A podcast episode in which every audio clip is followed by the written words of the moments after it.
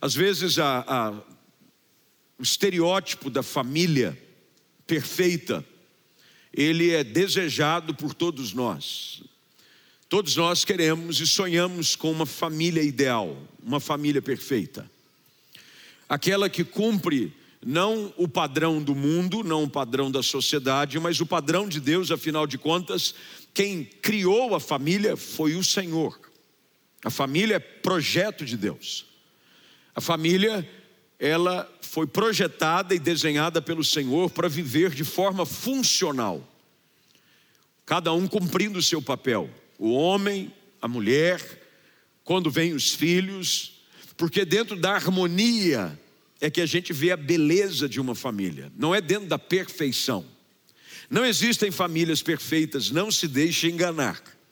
Famílias que postam as suas fotos com todos os filtros possíveis no Instagram, não são tudo aquilo que você imagina. Mas isso não quer dizer que não sejam famílias felizes, porque a felicidade não se encontra na perfeição, a felicidade se encontra num desejo contínuo de fazer dar certo. É quando as lutas, as adversidades e os problemas surgem na caminhada, seja na vida dois ou quando os filhos chegam. Tem gente que sonha em ter filhos, e quando os filhos chegam e começam a dar trabalho, pensam: onde eu estava com a minha cabeça, que eu fui querer ter um filho. Porque a vida é assim, a vida é feita destes momentos sazonais. Mas quando eles surgem, eu preciso entender de que é uma decisão dar certo. Nós temos diante de nós o quadro de uma família praticamente perfeita.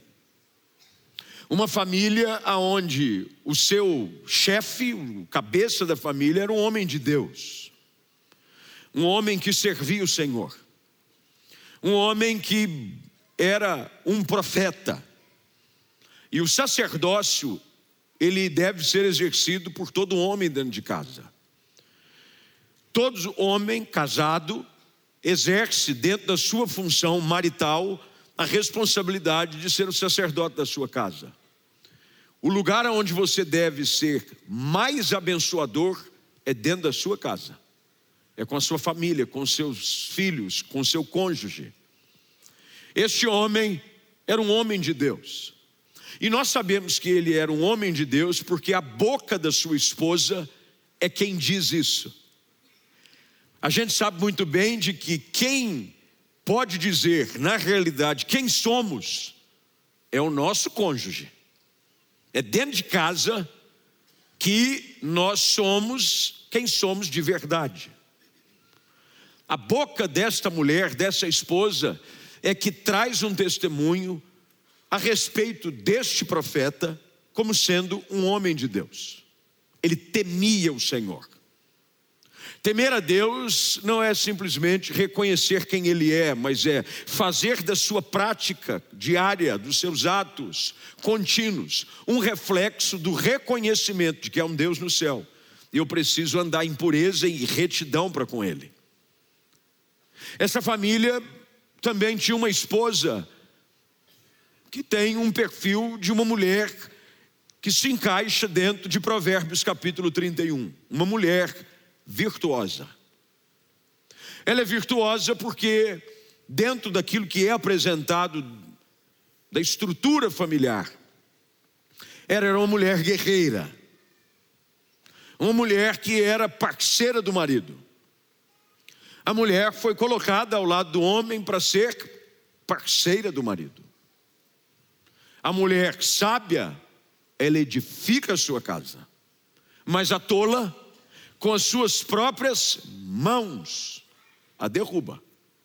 Era uma mulher sábia, uma mulher que era parceira do seu marido lado a lado, quem sabe no ministério que ele exercia.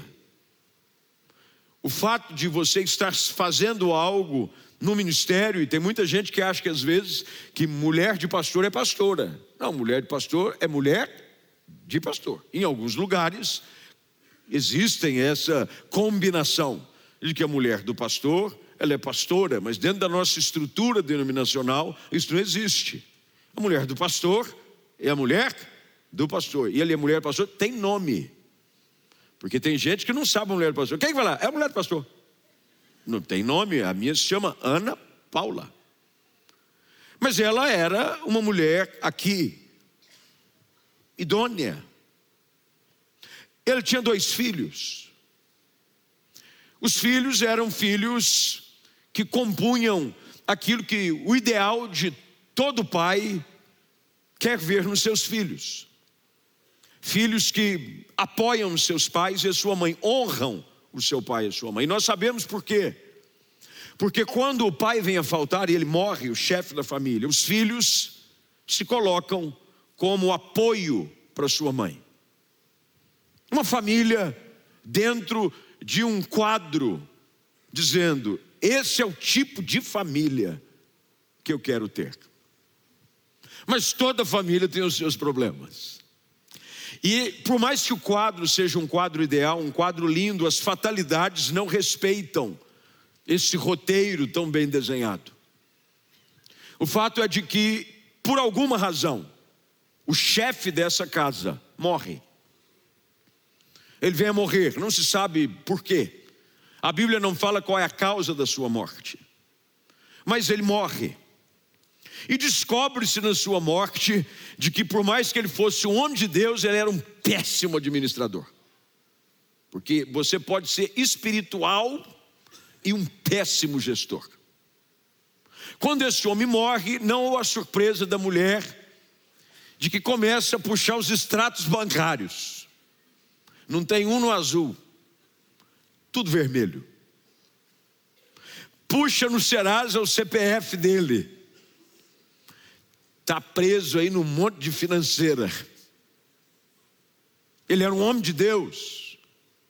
Mas não misture as coisas.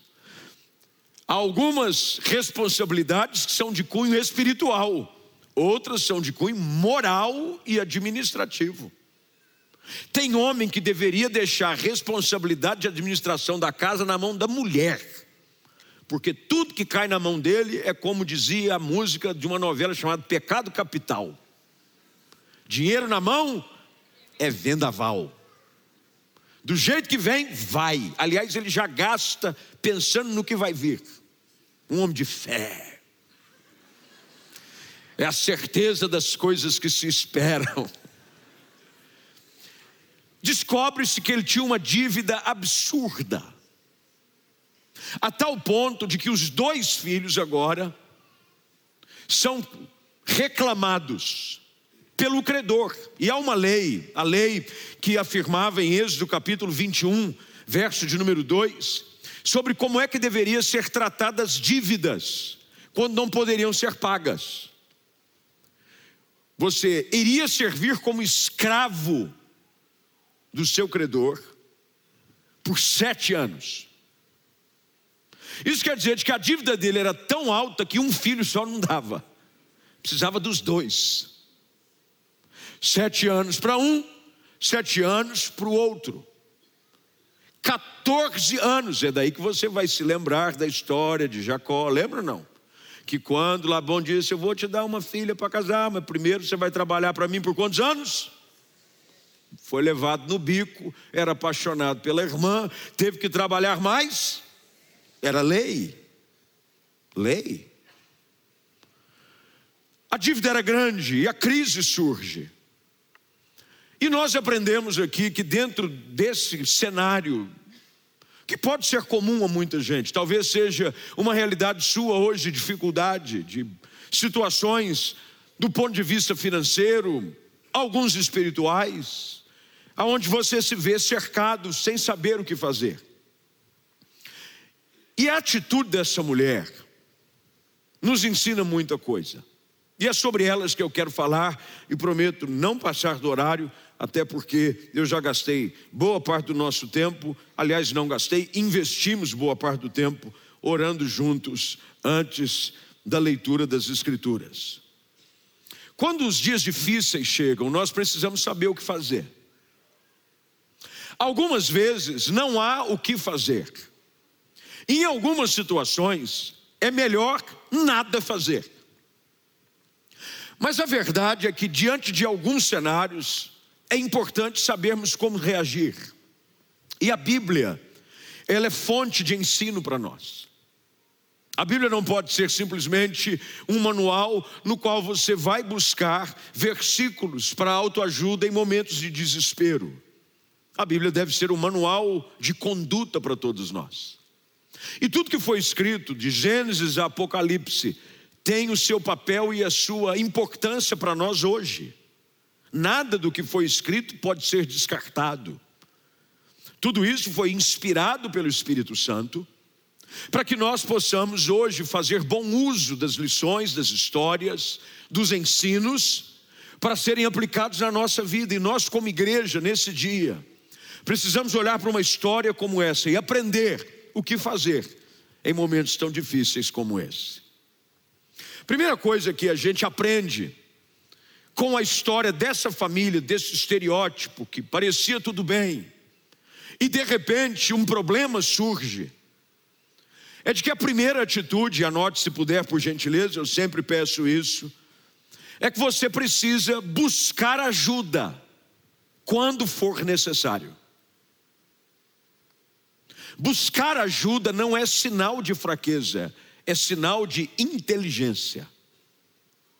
Tem gente que acha que pedir ajuda vai mostrar que ele é incapaz, que ele é fraco, de que ele não deu conta de uma situação, quando isso não é verdade. Buscar ajuda é sinônimo de inteligência. Eu tenho por hábito, eu não, eu não gosto de ficar perdendo tempo com algumas situações. Por exemplo, você vai numa loja ou vai numa farmácia e tem gente que diz assim: Eu vou procurar um remédio. Aí você vai num, e fica olhando na prateleira. Aí você fica olhando prateleira por prateleira. Quando tem um sinal no estabelecimento, ou no caso, como eu estou usando, da farmácia, em que há balcão de ajuda, às vezes tem uma pessoa com a camiseta escrita: Posso te ajudar? Mas você não pede ajuda. Você fica procurando, às vezes, algo que você encontraria com uma simples pergunta. Você gasta uma hora procurando remédio. Eu já sou o contrário. Eu não tenho problema em perguntar. Eu entro e digo assim, viu, estou procurando nada. Tem. Não, não tem. Obrigado, passar bem, boa tarde, tchau. Buscar ajuda. A solução de uma crise, de um problema, de uma situação que você pode estar vivendo, que eu posso estar vivendo, começa quando nós buscamos ajuda. Busque ajuda.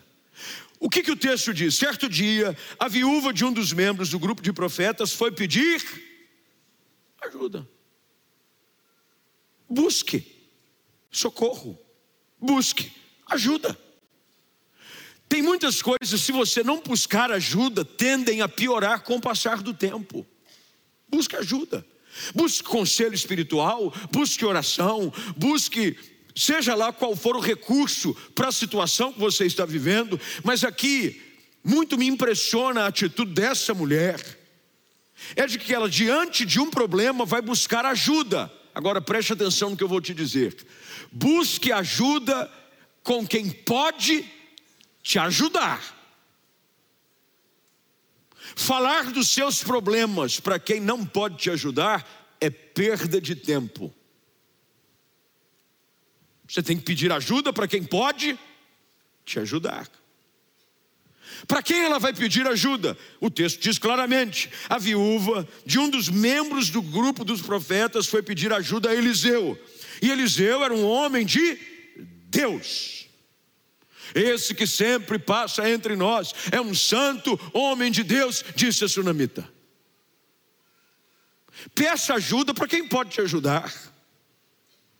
Você não pode pedir ajuda e conselhos e orientações em fontes vazias. Você não vai tentar beber água de um copo que está vazio. Você vai buscar numa fonte que tem água para te saciar. Você vai buscar alimento numa mesa que tem algo para te suprir. Essa mulher busca ajuda, mas ela busca ajuda das pessoas certas. Sabe qual é o problema às vezes? Nós buscamos ajuda no lugar errado. Tem gente que está com um problema emocional, um problema espiritual, vai buscar ajuda numa religião, vai buscar ajuda num recurso aqui e acolá, que nada vai te ajudar. Essa mulher busca ajuda. Diante de um problema, ela decide buscar ajuda com a pessoa certa. Que bom é saber de que há sempre socorro na hora da urgência na pessoa de Jesus Cristo. É por isso que nós podemos recorrer a Ele sempre. Ele diz: Buscar-me-eis e me acharei, mas eu tenho que buscar. Eu vou no lugar certo, eu vou até a presença dEle. Muitas das nossas crises, dificuldades podem ser resolvidas quando nós buscamos ajuda no altar de Deus. Quando eu clamo ao Senhor, quando eu dobro os meus joelhos, quando eu digo, Senhor, eu não consigo sozinho. Paulo faz essa mesma ação quando ele roga para que um espinho na carne lhe fosse retirado. Ele diz: Eu fui pedir e clamei por três vezes, mas Deus disse: Olha, a minha graça te basta. Fique tranquilo, esse espinho não vai sair, mas você veio buscar ajuda na fonte certa. Foi isso que aconteceu com tantos milagres que nós temos registrados no Novo Testamento. Uma mulher com fluxo de sangue, um cego na beira de uma estrada em Jericó, um pai que clama por um, por um filho que era jogado no fogo e na água, e ele pede para os discípulos, e a Bíblia diz que eles nada puderam fazer. Mas quando ele pede a Jesus e diz: Se tu podes alguma coisa, ajuda-nos. Jesus responde para ele: Se podes, tudo é possível ao que crê. E porque ele vai à fonte correta, o menino é liberto de um espírito que o atormentava desde a sua infância. Busque ajuda no lugar certo, com as pessoas certas. A igreja é um lugar de buscar ajuda. Nós não temos uma variedade de cultos apenas porque nós não temos o que fazer. Nós temos uma variedade de cultos e usamos recursos como um culto como esse online que chega até você onde está nos acompanhando e temos aqui atendimento durante a semana e temos recursos de compaixão. Aliás, essa semana mudamos agora o ponto da compaixão que antes ficava aqui um pouco mais interno, foi ali para o lado de fora numa casa, porque nós queremos oferecer ajuda. E a igreja é um lugar onde você pode encontrar ajuda. A igreja é casa de Deus, casa de misericórdia. Essa mulher busca ajuda, mas busca ajuda com a pessoa certa e no lugar certo. Onde é que você tem buscado ajuda? A quem você tem recorrido nos seus momentos difíceis? Quem é a fonte na qual você vai buscar água e às vezes ela está seca? Cristo é a fonte que nunca seca. Nele há sempre satisfação para nossa alma. Não importa o que precisamos, não importa quais as dificuldades, qual a dimensão do nosso problema, Deus pode suprir cada uma das nossas necessidades em Cristo Jesus. Essa mulher, ela ouve o conselho da pessoa certa, porque não adianta apenas buscar o conselho na pessoa certa. Essa mulher segue a instrução da pessoa certa, porque aqui é uma distinção clara, hein? Porque às vezes você até busca o conselho no lugar certo, mas você não segue o conselho.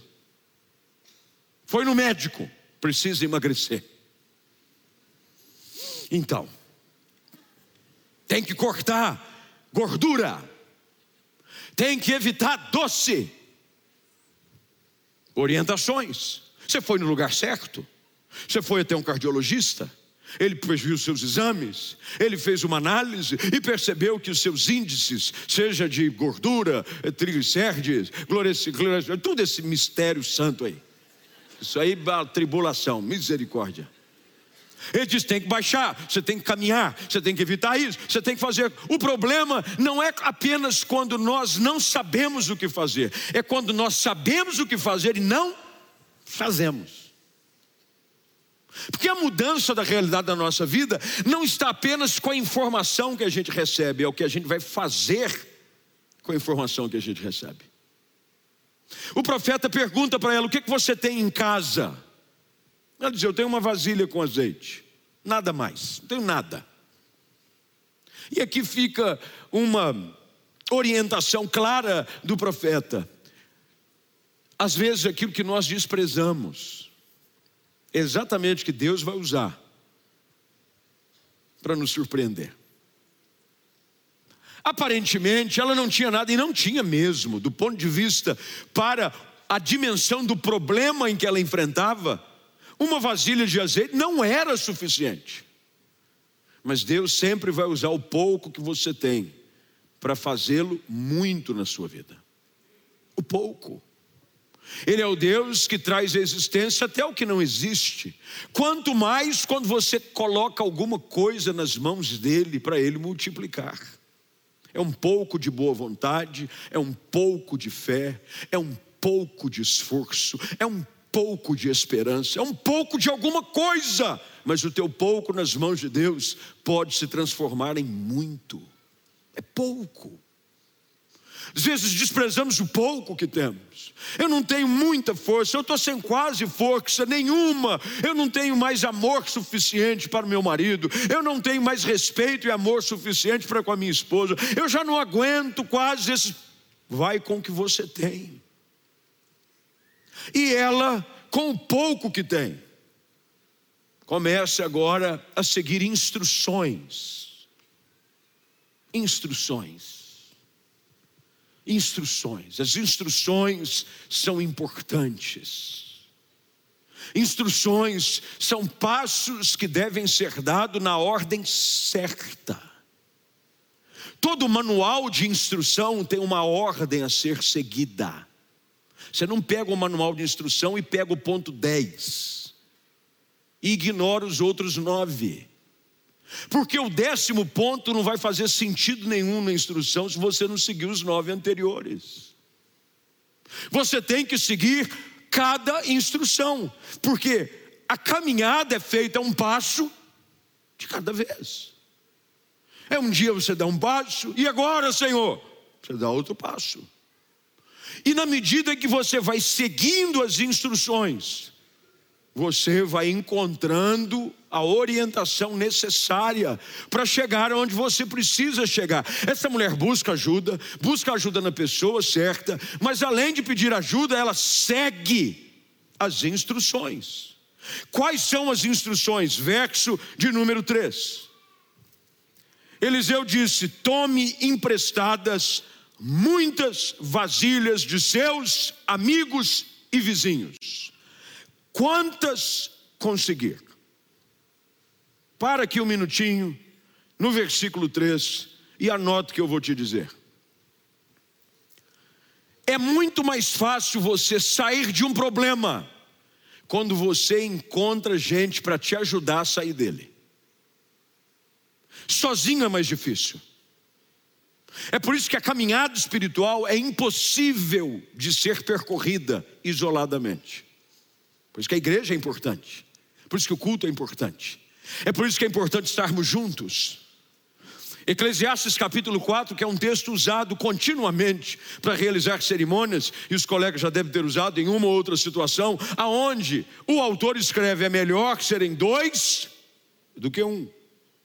Mas ele não está falando só sobre a relação conjugal do homem e mulher, ele está falando sobre a importância de fazer as coisas com alguém junto.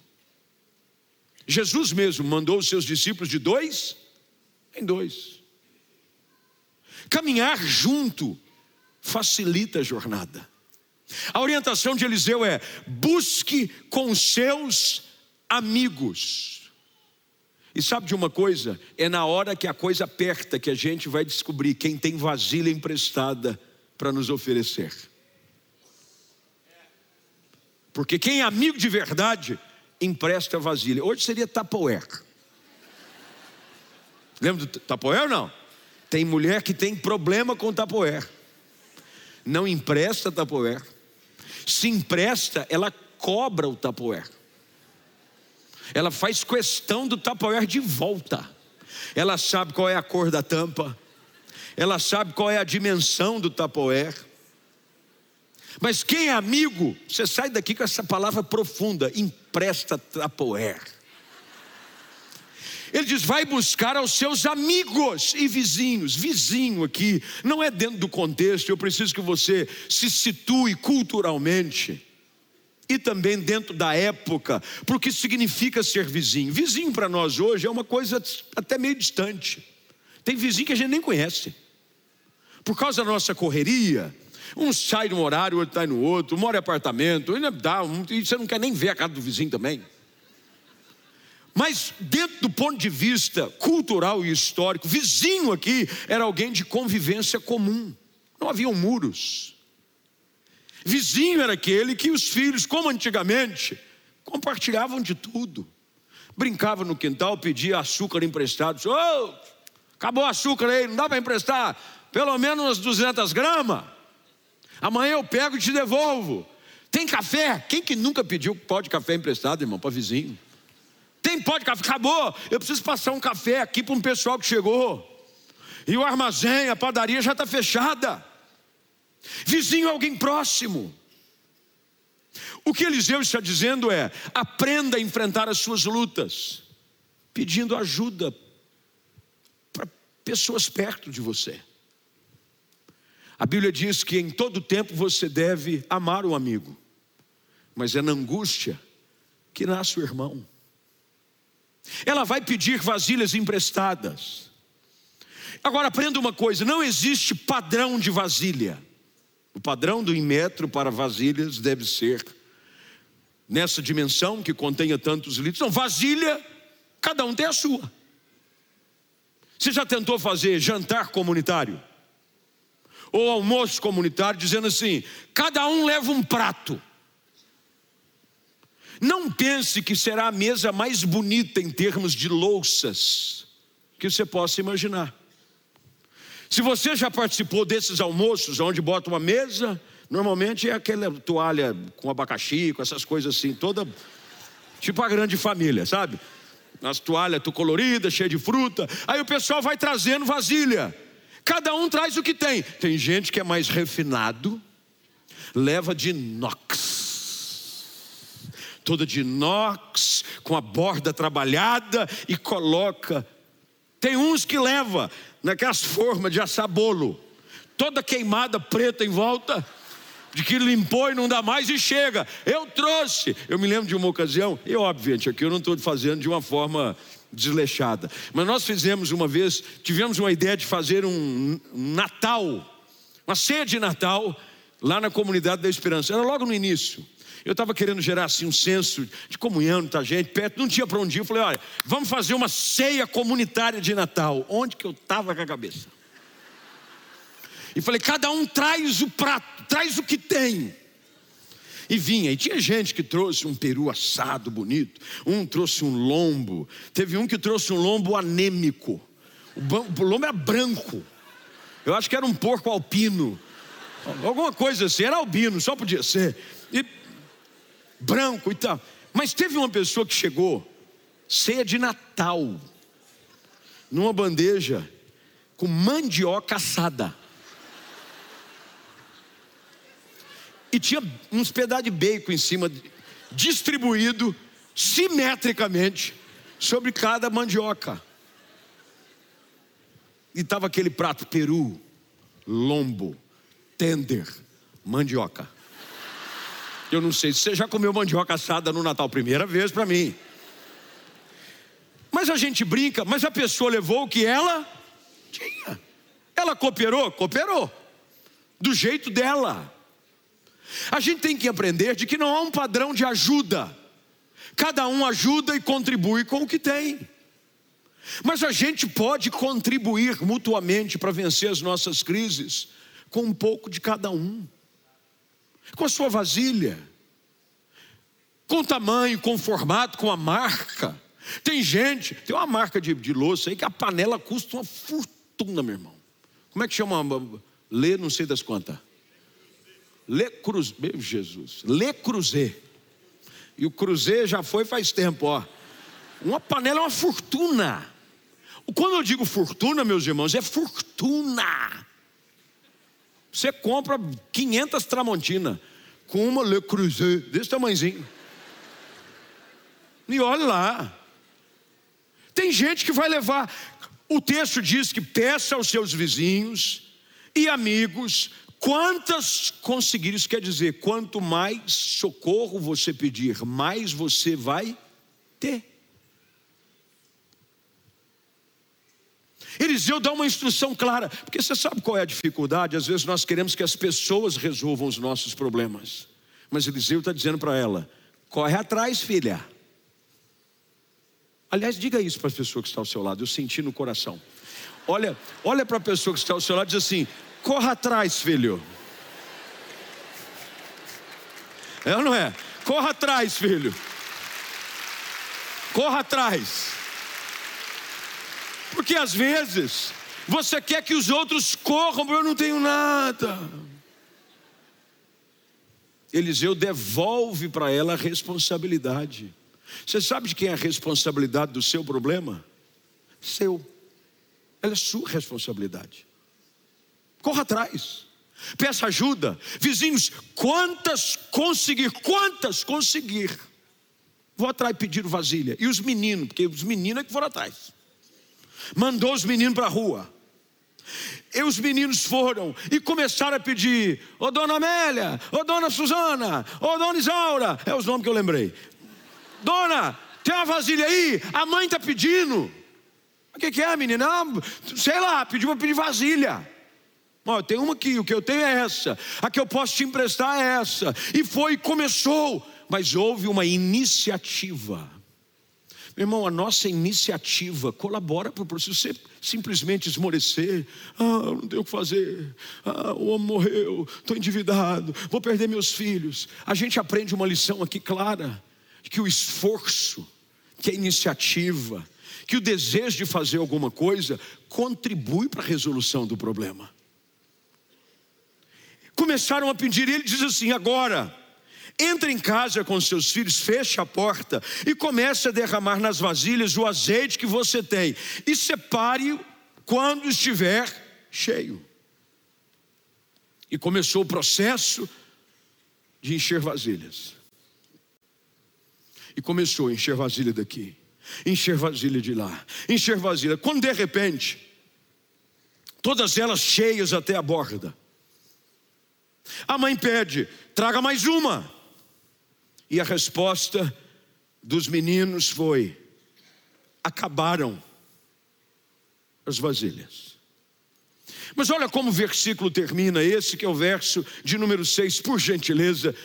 E se puder, grife, diga: o azeite parou de correr. Não é que ele acabou, ele parou de correr. Enquanto você estiver aberto ao que Deus quer fazer, Deus vai continuar fazendo. Mas quando você deixar de oferecer algo a Deus, o azeite para. Não é que Deus não tem coisas grandes para fazer na sua vida, não é que Deus não tenha ainda mais provisão. Meus irmãos, os céus nunca entram em crise. Nunca haverá um, um momento de recessão celestial. Olha, nós vamos parar de abençoar o povo, porque nós estamos agora num processo de fazer uma política econômica de retenção de bênção celestial. Afinal de contas, é uma crise difícil, muita gente para abençoar. Não. Qual é o princípio ali? Enquanto eu estiver disposto a receber de Deus, enquanto eu estiver colocando algo na presença de Deus, vai continuar fluindo sobre a minha vida. Tem gente que diz assim: eu não sinto mais como eu sentia antes. Ah, mas eu não sirvo mais como eu servia antes. Ah, mas eu não me envolvo. Pode ter certeza, a falha não foi do lado de Deus. O azeite vai estar sempre disponível para continuar fluindo sobre vasilhas vazias. Se apresente a Deus, Senhor, faz de novo.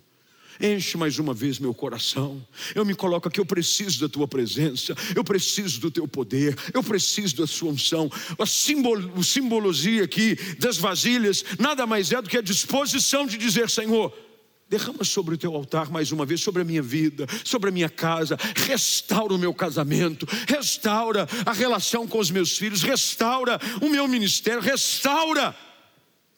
O azeite parou de correr. Parou. E aqui a gente aprende da importância de sempre vir sedento. Porque a Bíblia diz que aquele que tem sede sempre vai sair saciado. Não existe culto melhor do que o outro. Existem dias que você vem com mais sede do que outros cultos. Não é porque, ah, não sei. É, na maioria das vezes, são os mesmos pastores, são os mesmos músicos. Dependendo do período, cantamos com uma certa frequência algumas mesmas músicas. Mas você já percebeu que tem cultos e diz: hoje o céu abriu, hein? Não, rapaz, pepiei o culto inteiro. Cheguei lá, nossa, eu senti um negócio assim. Ai, meu Deus. Aí você diz assim: o que vocês fizeram? Nada de diferente. Pregamos com a mesma paixão, servimos com a mesma intensidade, chegamos, preparamos, oramos, ministramos. Mas, meu irmão, pode perceber: quando a terra está seca, cai uma porção de água sobre ela e ela revigora.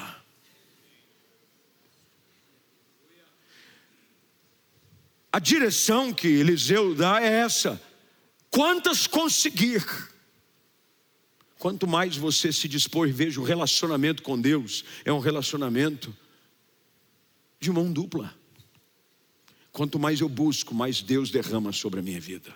Quanto mais eu estou disposto a estar na Sua presença, mais da Sua glória Ele vai derramar. Mais, quando eu chegar e dizer basta, estou cheio. Deus vai dizer, então eu vou derramar sobre a vida de alguém que está precisando de alguém que está sedento, de alguém que quer mais. Porque, meu irmão, quanto mais você busca Deus, não caia na bobeira de achar que é o suficiente. Nós nunca estaremos plenos da glória de Deus. A glória é suficiente para o hoje, para o agora, e eu preciso de uma porção nova no outro dia, numa nova manhã. Ah, mas amanhã é segunda-feira, eu fui domingo no culto. Mas você não tem que se satisfazer com a ministração do domingo, com o seu tempo de oração no domingo, com o tempo que você leu a Bíblia no domingo. Amanhã você precisa colocar suas vasilhas na presença de Deus novamente e dizer: Senhor, enche a minha vida, enche a minha segunda-feira cheia da tua glória, cheia da tua unção, cheia da tua presença, cheia do teu azeite. Faz transbordar sobre a minha vida. Quando cessa o azeite, ela conta ao homem o que aconteceu. E aqui há uma direção clara, e fica de pé por gentileza, só para eu encerrar.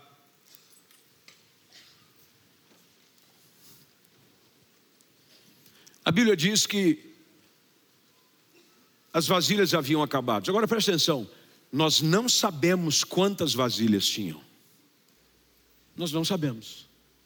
Você sabe? Não sabe, a Bíblia não diz. Tudo que a Bíblia intencionalmente não afirma, há uma intencionalidade em não fazê-lo. Nós não sabemos quantas vasilhas tinham. Podia ter cem, podia ter mil, podia ter cinquenta. Mas o que a gente precisa aprender aqui é: tudo que você colocar na presença de Deus e tudo que Deus vai fazer, é o suficiente para o que você precisa. Porque a resposta do profeta é: agora você vai, vende, paga a sua dívida, e você e seus filhos vão viver do resto. Aprenda o que eu vou te dizer e a gente vai orar. O que Deus quer fazer, e isso aqui é uma tipologia sobre a obra redentora de Cristo. Havia uma condenação de escravidão para com os filhos daquela mulher havia uma condenação de escravidão sobre a nossa vida. O azeite, que é a representação de Cristo, ele foi esmagado, e o azeite é feito pela esmagadura da azeitona. Ele multiplica sobre a vida daqueles que o buscam, e ele é suficiente para pagar a dívida do seu pecado, mas também te dar ampla suficiência para você viver o resto da sua vida. Quando você chega num lugar como esse hoje à noite, nós vamos nos assentar à mesa do Senhor. Deus está dizendo: busque a minha presença. Só eu posso te ajudar. Cerque-se das pessoas certas, dos seus amigos, de gente que te ama, de que está disposto a estender a mão, de dar vasilha para você. O maior sentido de amizade genuína é Deus usar a sua vasilha para encher de bênção para outra pessoa. Você já imaginou isso? A vasilha é minha. Se Deus quiser fazer, vai ser da minha vasilha. Hein? Você se vira com a sua vasilha. É alguém que ver Deus usar algo que era seu para transbordar na vida de outro. Você tem que estar perto de gente assim. Que a alegria dela é ver você suprido, abençoado, mesmo com aquilo que Deus pôs na sua mão. Sabe por quê? Eu, olha, aqui é uma conjectura. Eu tenho certeza que nenhuma dessas vasilhas voltaram vazias para os seus proprietários. Porque a bênção, quando ela é recebida, ela é feita para ser compartilhada. Eu duvido que, pelo perfil desta mulher, ela mandou os filhos devolverem vasilhas vazias. Ela pagou a dívida, aí depois disse assim: vasilha de fulano de tal, devolve para Dona Isaura. Não, mas eu dei. Mas eu quero agradecer por senhor ter me emprestado a vasilha, porque aquilo que você permitiu Deus fazer através da sua vida me abençoou e eu quero te abençoar de volta. Lembra da história de Lucas capítulo 5? A pesca maravilhosa. O barco em que Pedro, Simão ainda estava, é que começou a romper as redes. O que, que ele faz? Ele chama o outro. O que Jesus quer fazer na nossa vida é suficiente para nós, mas vai transbordar na vida de quem está perto de você, de quem te ajudou. É por isso que é melhor dar do que receber. Quando Abraão é enviado a uma terra que o Senhor mostraria, ele diz para ele: seja uma bênção. Portanto, hoje Deus quer nos ajudar a fazer o nosso, o nosso cálice transbordar. E eu não sei qual é a sua luta, qual é a sua dificuldade, qual é a crise que você está enfrentando. Se é no casamento, se é uma crise espiritual, se é uma crise produzida pelo pecado, é a escravidão que está sendo cobrada sobre a sua vida, porque o pecado cobra o seu preço. E tem gente sendo cobrado por uma vida de escravidão nas drogas, no pecado, de uma consciência condenatória, e o diabo está começando a pedir coisas suas. Hoje Deus te trouxe aqui para te dizer: peça ajuda na presença de meu filho Jesus Cristo. Ele vai fazer o seu cálice transbordar.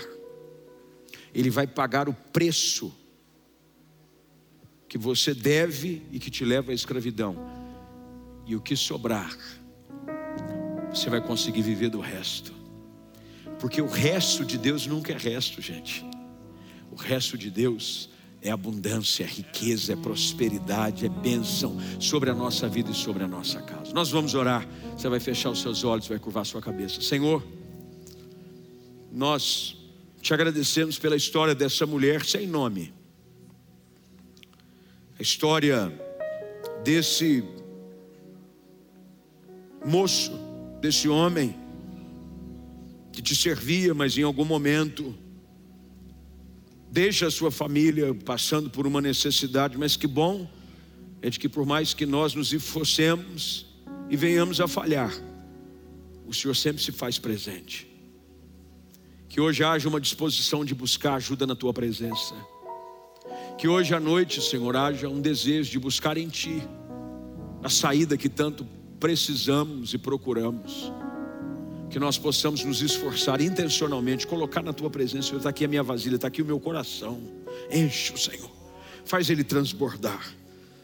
Eu não tenho o que é necessário para me livrar dessa situação, mas o Senhor pode todas as coisas. Muda a minha história, perdoa os meus pecados. Que hoje, Senhor, o azeite transborde de forma abundante sobre cada vida, sobre cada casa, e que haja uma decisão de viver na tua presença e experimentar o novo que o Senhor tem para a nossa vida, em nome de Jesus Cristo.